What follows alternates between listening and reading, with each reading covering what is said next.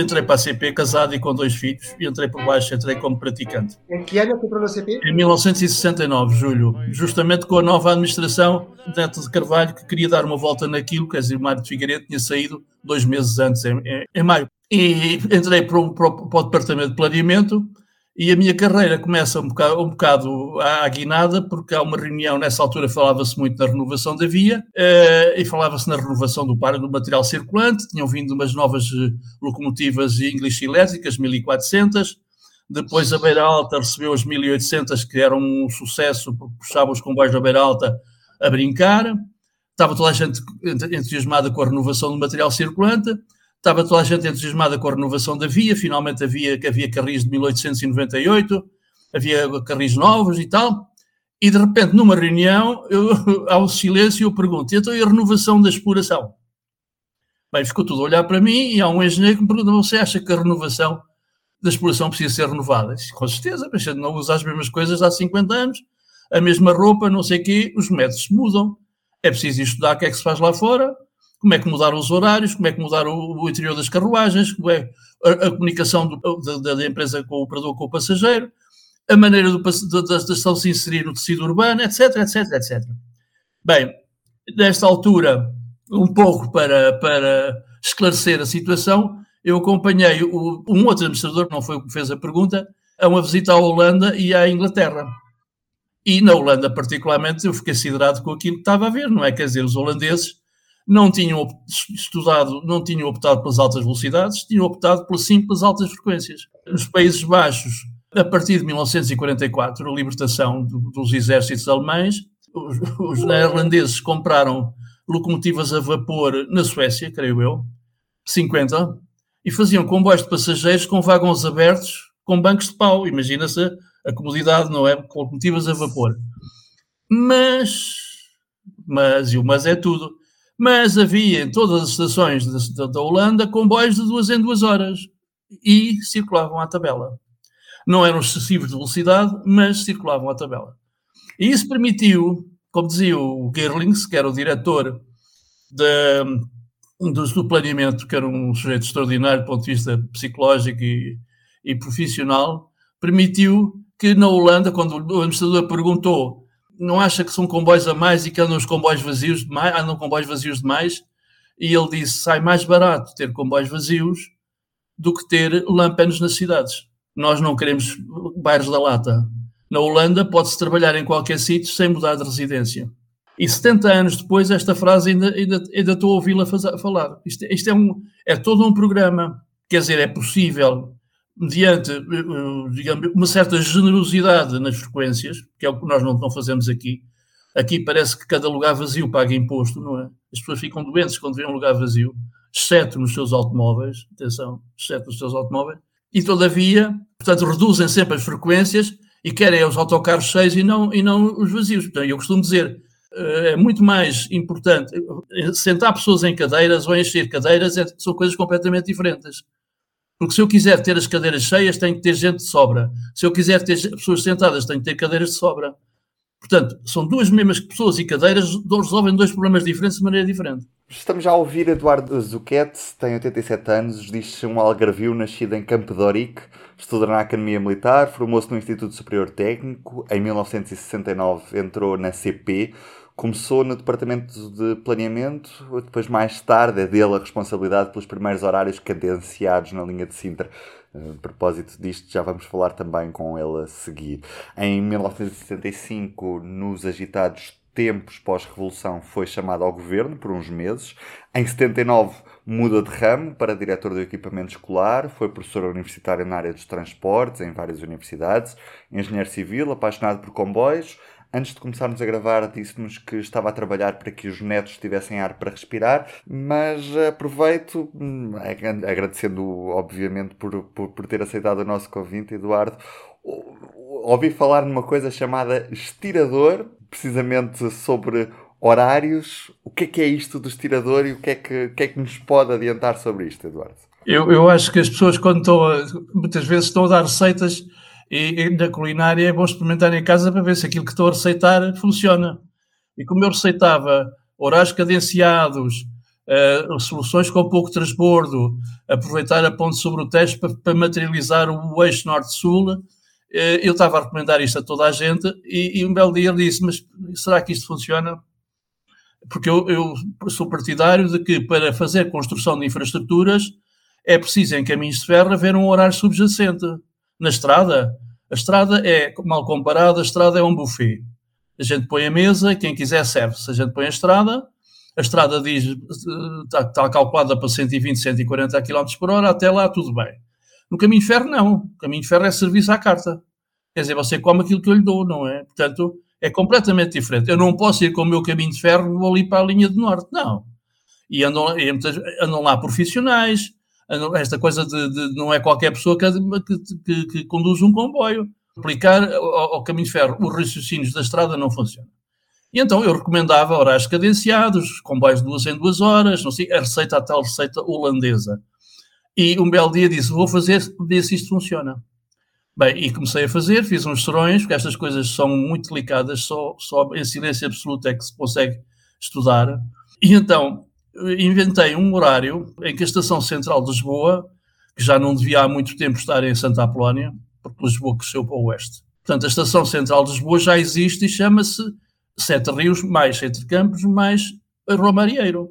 É uma estação fabulosa, que tem não sei quantos metros de comprimento, que intercepta não sei quantas avenidas, intercepta várias linhas metropolitano, onde a gente pode parar onde quiser. E, portanto, tendo uma estação central destas, é, o, o, ideal é partir desta estação central para todo o território, num país que está muito centralizado em Lisboa. E assim fiz. Depois de várias tentativas, cheguei à conclusão que criava oito linhas, e essas linhas passavam de quarto em quarto de hora entre campos. Entre campos é a estação central. Na minha imaginação, o entre campos, como sabe, é a separação entre o campo grande e o campo pequeno. Aqui separava dois campos pela mediana, que era o campo de terra, o campo de mar, o campo de terra, que é o campo E, o campo de Espanha, e o campo de M, que é o campo de mar. Bom, então arranjei oito comboios, com terminais, eh, oito eh, do campo de mar, oito no campo de terra. Portanto, oito comboios que passam na estação central, separados de quarto em quarto de hora, rigorosamente cadenciados, porque ali não, há, não, não, pode, não, pode perder o, não pode perder o barrete e ir buscar lá fora, porque senão não atrasa tudo. E partem de oito sítios, de oito sítios do lado de Espanha, oito sítios do lado, do lado de mar. Bom, e, e, agora, se quiser, uh, eu, eu, sei os de cor, mas vamos a isso, o, primeiro, o primeiro era o, o, Braga, Braga Vila Real de Santo António, portanto, materializa a grande espinha dorsal pela linha do norte. O segundo vem também pela linha do norte, meia hora depois, e vem de Valença e vai Alcântara Terra. Depois vêm dois pela linha do oeste.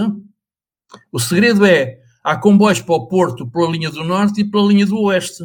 E pela linha do oeste é exatamente meia hora depois, que é para cadenciar, vão para a linha do oeste e chegam ao Porto meia hora depois para entrar no outro ranking da meia hora. Portanto, meia, meia hora, os comboios à hora certa vão para a linha do norte.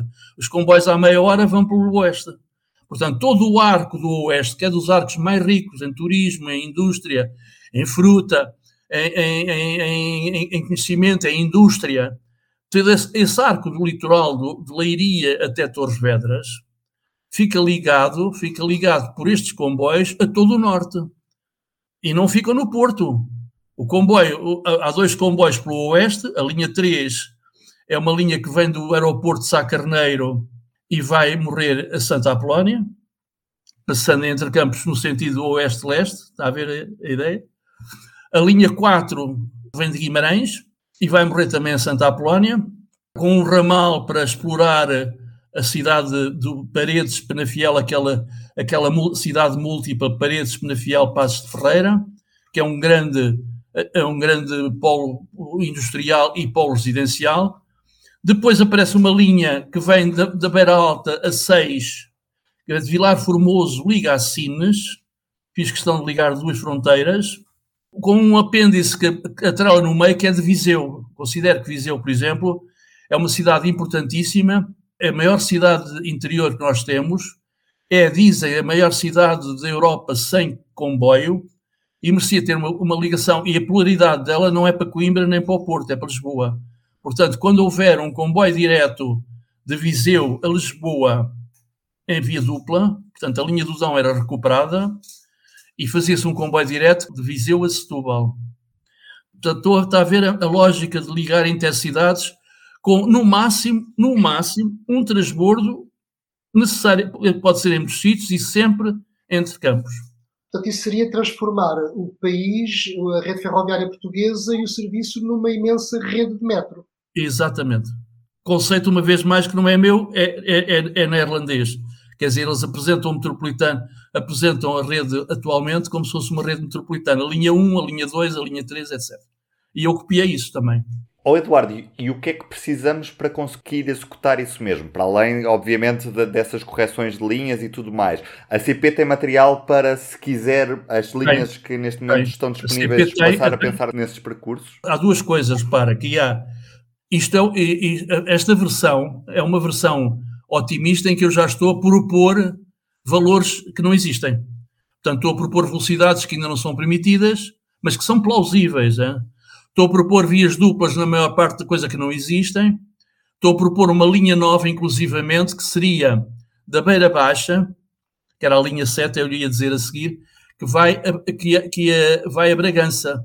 Não vai a Bragança como eles querem fazer em diagonal, vai a Bragança do 5 da vertical pelas terras de Ribacoa e de Terras Quentes.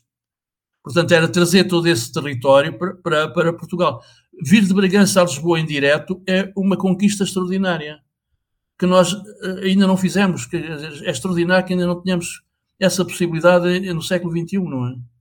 Portanto, havia o território todo ligado, elegiam-se 130 estações que entre si podiam ser ligadas por ou no máximo um transbordo e que tinham no máximo um afastamento de duas horas.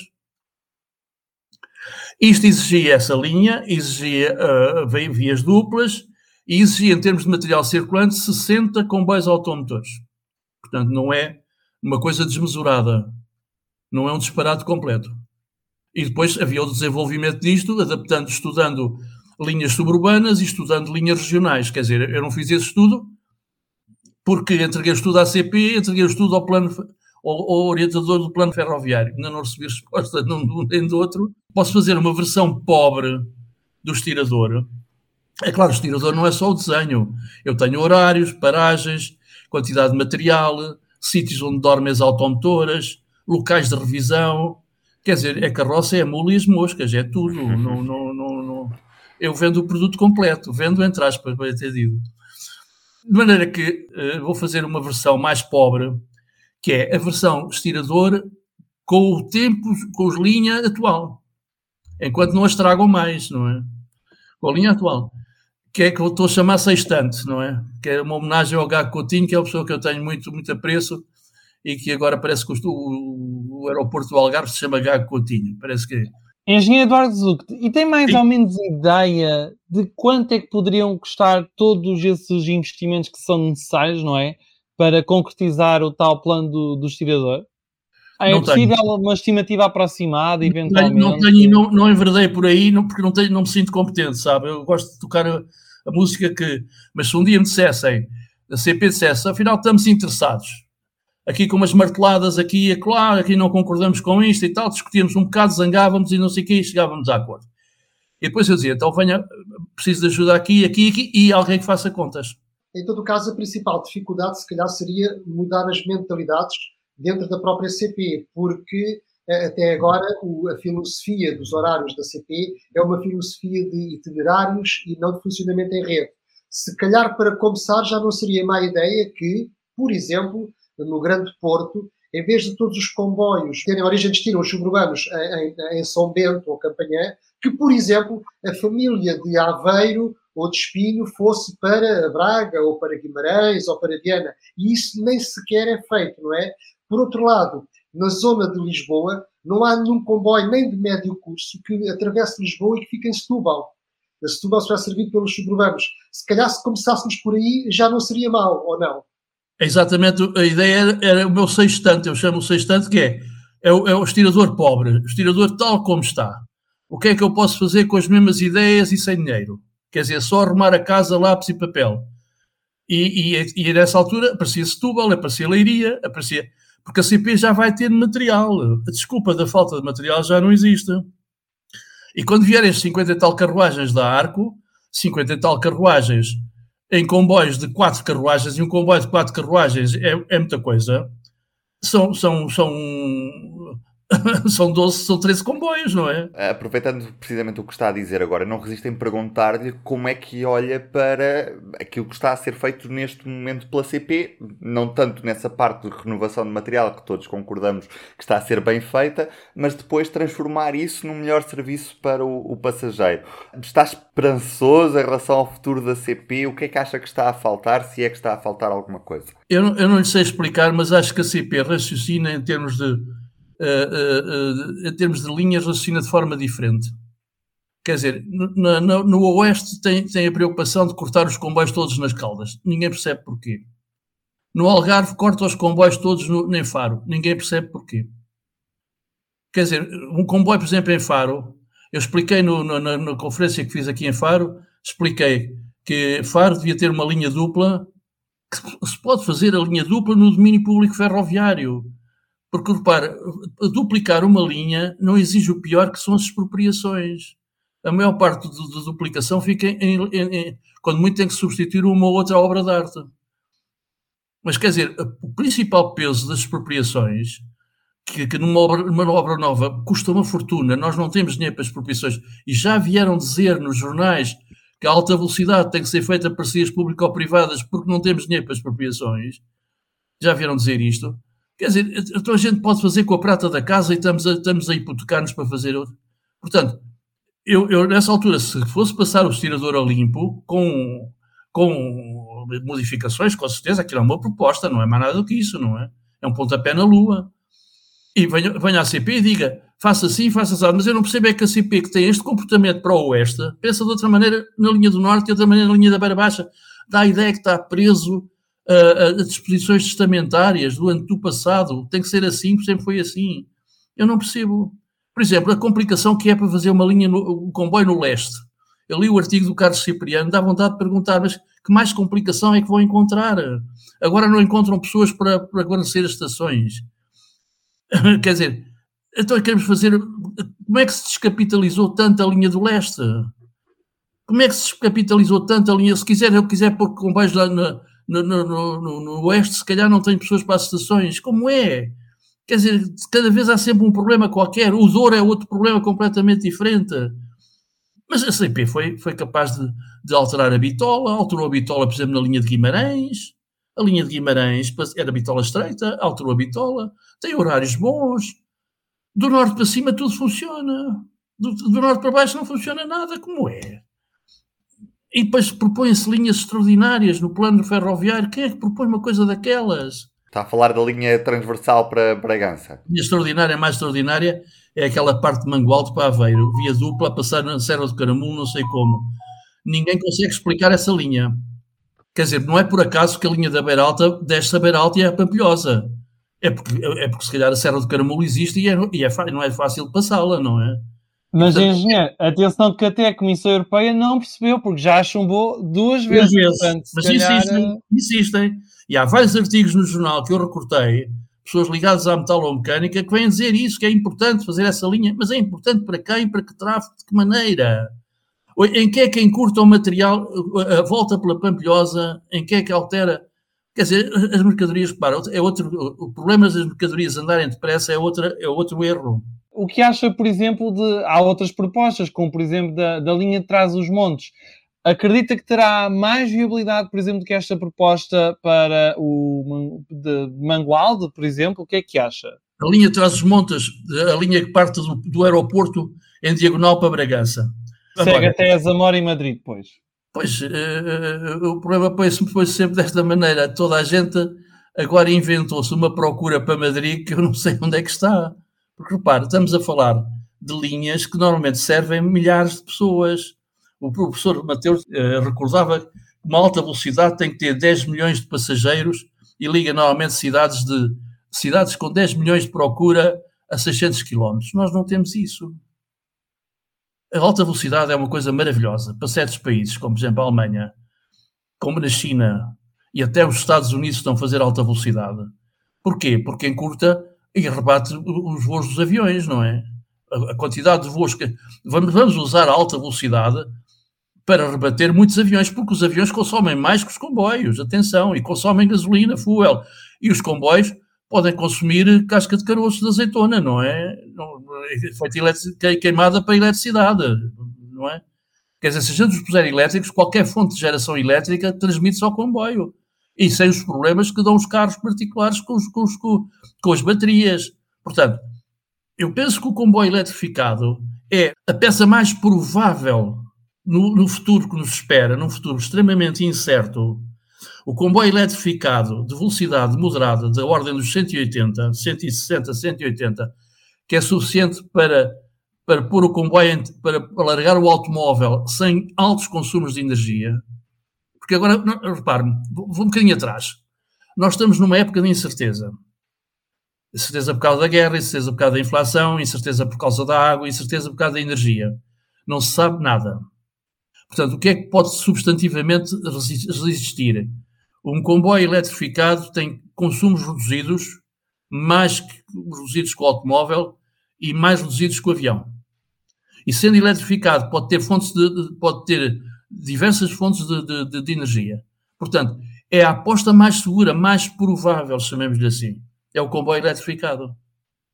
Não quer dizer que no futuro não haja outras, outras situações. Agora, a eletrificação não impõe alta velocidade.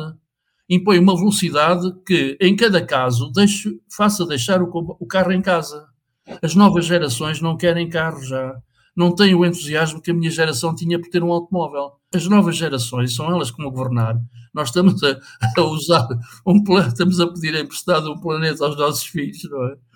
O planeta já é dos nossos filhos, nós estamos a pedir emprestado enquanto cá estamos eles já, os netos especialmente, já não têm grande interesse por, por, por automóvel. Portanto, a, a, a ida para, para, para, para, o automóvel elétrico, para a bateria, continua a ocupar a cidade, continua a destruir a cidade. E eles hoje estimam muito a cidade como nós não estimamos. Nós estimamos a velocidade, isto parece um trocadilho, nós estimamos a velocidade, eles vão estimar a cidade. Portanto, eles querem comboios elétricos. É, é a coisa mais provável do futuro é o comboio eletrificado, numa velocidade que depende do país. Na China, se calhar precisam de 400, se não mesmo 500. Mas os Estados Unidos têm 190, em Portugal basta 160, temos duas horas e meia para o Porto, é o que faz de Sevilha, é o que faz de Sevilha a, a, a Madrid, chega perfeitamente, duas horas e meia é um tempo muito frequente em muitos comboios na Europa, duas horas e meia. E, portanto, se nós temos precisado das duas horas e meia, porque é que vamos expropriar, porque é que vamos construir, porque é que vamos destruir, porque é que vamos fazer uma exploração complicadérrima, se duplicando as vias existentes podemos chegar a um resultado parecido. O que me ensinaram foi isso. Se eu com uma solução menor, isto é investigação operacional pura, se eu com uma solução mais barata, mais prática, mais, mais interna, mais conexa consigo resolver, porque é que vou destruir? Oh, Eduardo, então, só para que fique claro, então qual é que seria a solução para ligar Lisboa ao Porto? Seria manter a exploração comboios atual? De meia, comboios de meia, meia hora, dois para o oeste, dois para o norte, provavelmente com investimentos, uh, com, com melhoria do cadenciamento e da, da sinalização do Ovar até, até Hermesinde, eventualmente com uma quadriplicação, tudo a passar em Campanhã, Campanhã é um centro, é um nó extraordinário, e, e, e, alta frequência, alta frequência, e agora a velocidade é calibrar conforme a linha der e conforme que eu preciso de, de, chegar, isto é um leilão, é preciso chegar para que o indivíduo deixe o, carro em casa. Que é o que o, o, o, a Holanda, como é mais pequena que nós, andam a 140 a hora, porque não é preciso mais. Porque se andarem a 180, as automotoras dão 180 dos intercidades. Mas como 180 torna muito difícil entalar os comboios regionais que param em todas, que eles chamam os uh, Sprinter. Uhum. É para entalar os Sprinter, eles não, não podem pôr os rápidos muito rápidos. Uma via dupla dá imenso, imenso tráfego, dá imensa passagem. O, o, o túnel do, do São Gotardo tem via dupla. E os comboios andam a 200, não é uma velocidade excepcional. Nós cá, a, a, ali em Alverca andamos a 220 na via dupla de, de São Gotardo, do túnel de base, anda-se a 200 só, não é preciso mais. Porquê? Porque as mercadorias andam a 100. E, portanto, para compatibilizar os dois tráfegos e ter 300 comboios por dia, eles têm que ter este, este leque de velocidades entre os 200 e 100, mais nada. Isto é aplicado o túnel de São Gotardo a Portugal, ponto final. Entrou na CP em 1969, numa altura em que a CP detinha também as infraestruturas e, portanto, na empresa discutia-se a operação comercial, discutia-se a exploração e discutia-se também a manutenção e os investimentos em infraestrutura. Hoje, essa componente está separada. Eu queria pedir-lhe a sua opinião sobre este novo paradigma da Comissão Europeia de separar a roda uh, do carril. É uma visão economicista, é a visão de mercado da, da, da roda do carril ter que abrir o mercado a múltiplas empresas. O que se tem verificado é que as múltiplas empresas são poucas, mesmo nos países muito evoluídos, são muito poucas, são locais, e não vejo inconveniente nenhum a CP lidava perfeitamente com uma Fairtags ou com duas Fairtags que aparecessem, ou três ou quatro. Não é preciso criar uma, uma instalação, uma, uma, uma estrutura onde passa a haver uma relação jurídica, é transformar uma relação interna, uma discussão à mesa, a, a uma mesa, que é transformar numa relação jurídica complicada que volta também volta vai a tribunal, para não dizer volta e volta todos. Quando eu, quando eu, quando eu entrei para a CP, passado o quê, 15 dias, houve uma locomotiva que foi para, para, para o chão, na Pampilhosa. Eu lembro da história e conto esta história porque acho muita graça. E então explicaram-me como era. Eu estava nessa altura a aprender. Eu, eu tive seis meses de, de, de, de, prática. Atenção, eu andei na linha seis meses. Eu andei em furgões, em máquinas, eu dormi nas triagens, eu pintei a manta, quer dizer, em termos de comboio. Sei, e, e, e, sinais, e aprendi a sinalização, os regulamentos todos. Bom, e então, então te explicaram, a locomotiva foi para o chão, não pode ir para o chão. Ir para o chão, é, é, linguagem ferroviária, como vocês sabem, é assim, descarrilado mansinho, não é? Sei, sei, mas foi para o chão e não pode ir. Portanto, se não pode ir, há uma coisa correu mal. Ou é tração, portanto, as rodas não estão capazes, o, o material não está capaz, ou é via, o carril abriu, ou é exploração, avançou, não podia ter avançado. Portanto, os três inspectores reuniam-se e discutiam, e, e, discutiam tecnicamente qual era o responsável. E se chegavam a acordo, ponto final, estava resolvido. Se não chegavam, subia ao escalão superior. Se não, a superior. E por fim, ao diretor-geral. Mas eu tenho ideia que isto nunca acontecia, não é? O diretor-geral depois dizia, não senhor, foi assim, foi assado, cozido e frito. Ali dos papéis, claro. Portanto, havia, havia discussões internas e discussões bravas. Eu tive lá pegas com os meus colegas da via por causa dos canais e não sei o quê. Eram, eram coisas violentas, verbalmente, claro. Agora, mas não isso para o plano jurídico de, de, de entidades. De, com, a complicação toda, levas o comboio, pagas tanto e não sei o quê, passa por ali e não sei o que mais e não há pessoal. Não... Quer dizer, é uma coisa doméstica que passou para o público, não vejo vantagem. A dificuldade é, em se criar mais um comboio na linha do Oeste para chegar a Badajoz Antigamente, provavelmente, esse problema não se colocava, porque os dois únicos interlocutores seriam a CP e a Renfe. Hoje temos a CP, a Renfe, a IP e o ADIF, o que só complica essas questões. Engenheiro, há pouco fez uh, um comentário sobre, creio que percebi que foi, bastavam duas horas e meia de viagem entre Porto e Lisboa. Creio que foi este tempo Exato. que, que o indicou. Estirador. O estirador. O estirador prevê isso mas não considera necessário, por exemplo, resolver alguns dos, dos, bloqueios que existem na linha do norte, sobretudo na parte mais a norte, por exemplo, aquela zona de, de Gaia, que a IP apresenta constantemente como o troço mais uh, congestionado.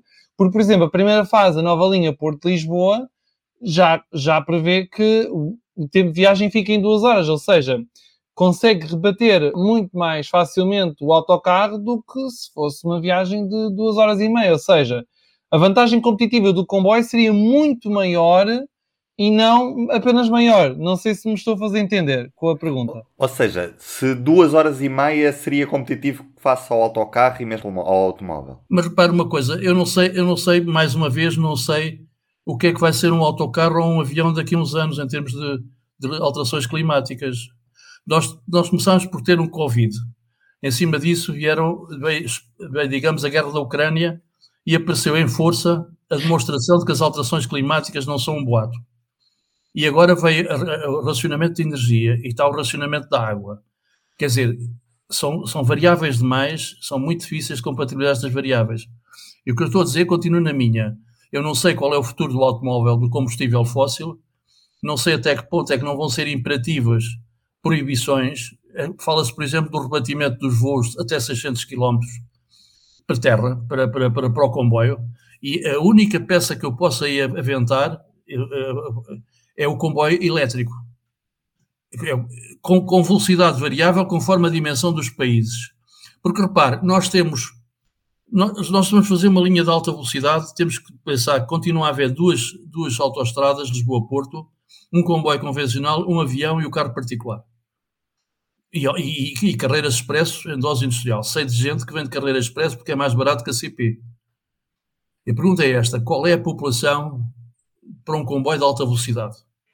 Num país que tem não sei quantos milhões de, de salário mínimo, não sei quantos milhões de, de, de reformados, ou seja, o seu segredo seria bater através do preço. Eu tenho, eu tenho, tenho muito receio que, não, que, não, que a gente faz um esforço financeiro, tornamos a endividar e provavelmente não temos procura. As pessoas vão lá uma vez, como quem vai à Disneylândia, e não volta e vem, e vem, vem de autocarro. Isto sucede muito. Mas, engenheiro, em Espanha, por exemplo, é, é, apresentado normalmente como um exemplo, como o mercado abriu, sobretudo no, no Madrid e Barcelona, não é?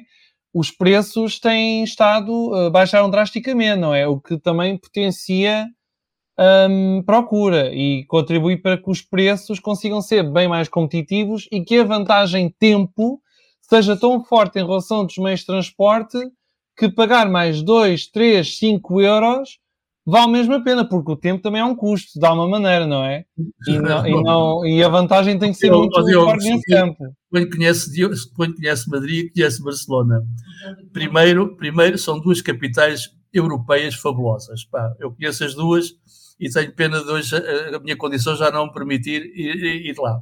Então, Barcelona, tenho uma paixão por Barcelona. Mas aquela gente tem muito dinheiro é muita gente com muito dinheiro e com muita relação íntima, porque são é, há, uma, há uma relação de, de, de, Barcelona tem 1 milhão e 800 mil ou 900, 1 milhão e 900 mil numa área igual a Lisboa. E Lisboa tem 500 a perder e, e Barcelona está a ganhar. Barcelona tem uma rede de transportes interior da cidade espantosa. Os rodalis, os rodalis, os suburbanos de Barcelona, é um tratado eu, eu, eu, dava aos meus alunos na, na Academia Militar, de alunos de transporte, dava-lhes horários de, de, de, da linha de Manrisa para estudar, porque aquilo, aquilo é um tratado de, boa, boa, boa, Quer dizer, é um, é um. Só o Barcelona e os seus arredores é Portugal. Portanto, eles tinham 800 voos por, por semana, antes do da alta velocidade. Nós não temos isso. Nós não temos isso. Agora, o argumento de que a nova infraestrutura não servirá apenas para fazer comboios de alta velocidade entre Lisboa e o Porto, mas que será a tal autoestrada ferroviária que vai permitir encolher o, o país com origens e destinos para além de Lisboa e do Porto, que vai aproveitar este corredor para encurtar os tempos de percurso, esse argumento não vence, na sua opinião? Não vence, não vence pelo seguinte, e o, e o Carlos já deu essa resposta quando falou em autoestrada, é que não há autoestrada ferroviárias, não há. Na autoestrada, eu justamente tenho que limitar, na estrada clássica eu limito, diz que é de 0 a 90. Não, zero não, porque eu, mas posso ir a 1 à hora. Na autoestrada tenho que ir a 50, porque não posso ter carros abaixo de 50, porque é perigoso, é, tal, é o tal leque de velocidades. Por isso é que o São Gotardo, para mim, continua, é outro exemplo. A gente não precisa de muitos exemplos para fazer doutrina. O São Gotardo tem, duas tem um ranking de velocidades de 100 para 200. Se começa a misturar comboios que param em todas na linha de alta velocidade, com comboios rápidos, e um comboio que vai para o Porto e não para em parte nenhuma, que é o costume, que é uma, uma gracinha, começamos a ter, a ter tudo estragado, começamos a ter a linha sobreocupada. Porque quanto mais variedade de comboios houver, se a gente, em vez de um sistema, tem um herbário, é evidente que não tem linha desarrumada e não há capacidade. Eu, quando estudei a linha de Sintra, o horário anterior tinha 13 ou 14 tipos diferentes de comboios. E eu fiz três. Um deles, por exemplo, era um comboio que partia de Lisboa ao domingo às 3 horas para chegar às 3h25. E eu, a Sintra, eu perguntei, porquê é que é só ao domingo e é só uma vez este comboio? Porquê é que se fez este comboio? Ninguém sabia. Quer dizer, perdeu-se, fez-se o comboio, houve uma boa razão, mas esqueceram-se, não fica escrito. Os, os ferroviários não escrevem nada, não, não, não, não há memórias, ficam nos horários. E, portanto, eu resolvi três e a, população percebeu isto. Quer dizer, o que eu lhes dei, por exemplo, foi o comboio para Sintra parte aos mesmos minutos da mesma linha. Porque percebi que o passageiro suburbano vai de nariz em baixo, preocupado com a sua vida, e, e quer que não façam variações. Portanto, chega lá, vai para a linha número 2, que era a linha dos comboios de Sintra, e sabe que parte aos 5, aos 25 e aos 55. Ponto final. Portanto, e era assim, não, não, era, não era bem dizer 15, 35, 55. E a população, e não, e, ai, aumentem os comboios fora da hora de ponta. Portanto, muita gente que vinha apertada à ponta, porquê? Porque não havia comboios fora da ponta sem ter que vir à ponta. E, portanto, a partir de. E, e os horários iam até às 10, às 10 e meia, já não sei. Portanto, alta frequência, comboios todos da mesma velocidade, comboios todos com marchas paralelas, resolve o problema. Por essa lógica, supõe que não está de acordo que, por exemplo, aos fins de semana não haja serviços suburbanos para Alcântara Terra. Claro que não estou de acordo. Alcântara Terra era uma estação a valorizar, Lisboa está a crescer nesse sentido, o Hospital da CUF é, uma, é um atrator espantoso, não, não, não sei como é que ignoram uma coisa dessas, é uma nova cidade, cá está outra vez, hoje já não se fazem infraestruturas, fazem-se cidades ferroviárias ou cidades aeroportuárias. Por exemplo, um outro erro da, da, da alta velocidade vai morrer no Oriente e em Santa Apolónia. Vão carregar tudo na zona oeste, vão desfazer a estação, vão criar mais três linhas na estação. Para mim é pôr, pôr braços na Vênus de Milo, quer dizer, aquela estação é uma obra de arte.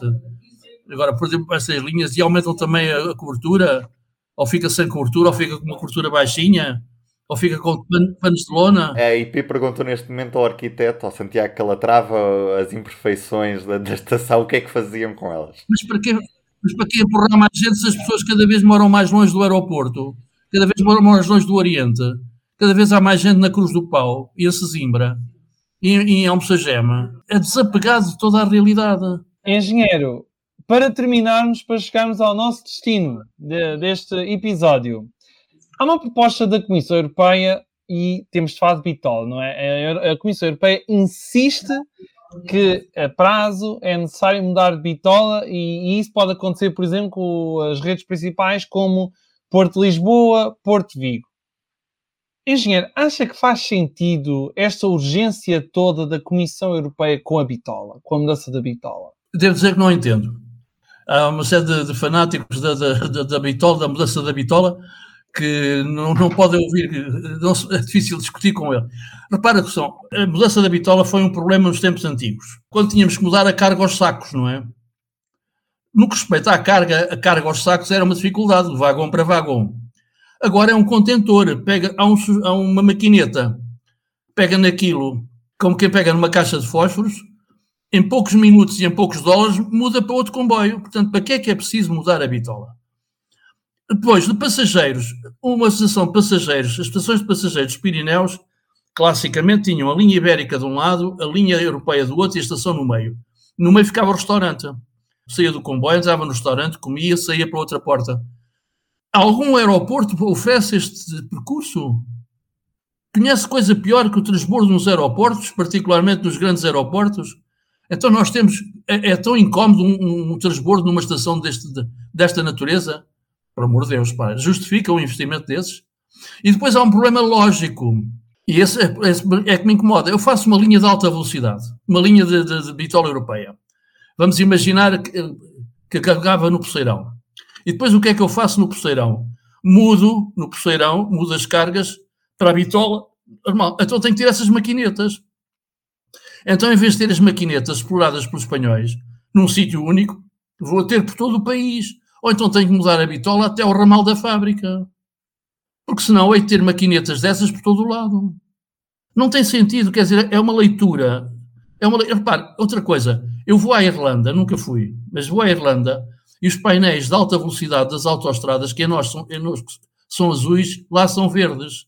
Não me incomoda nada, quer dizer, seria ótimo se fossem azuis todos. Ótimo, mas não é, mas não são temos que, temos que aceitar a diferença. Nos Estados Unidos a sinalização é completamente diferente, a sinalização rodoviária.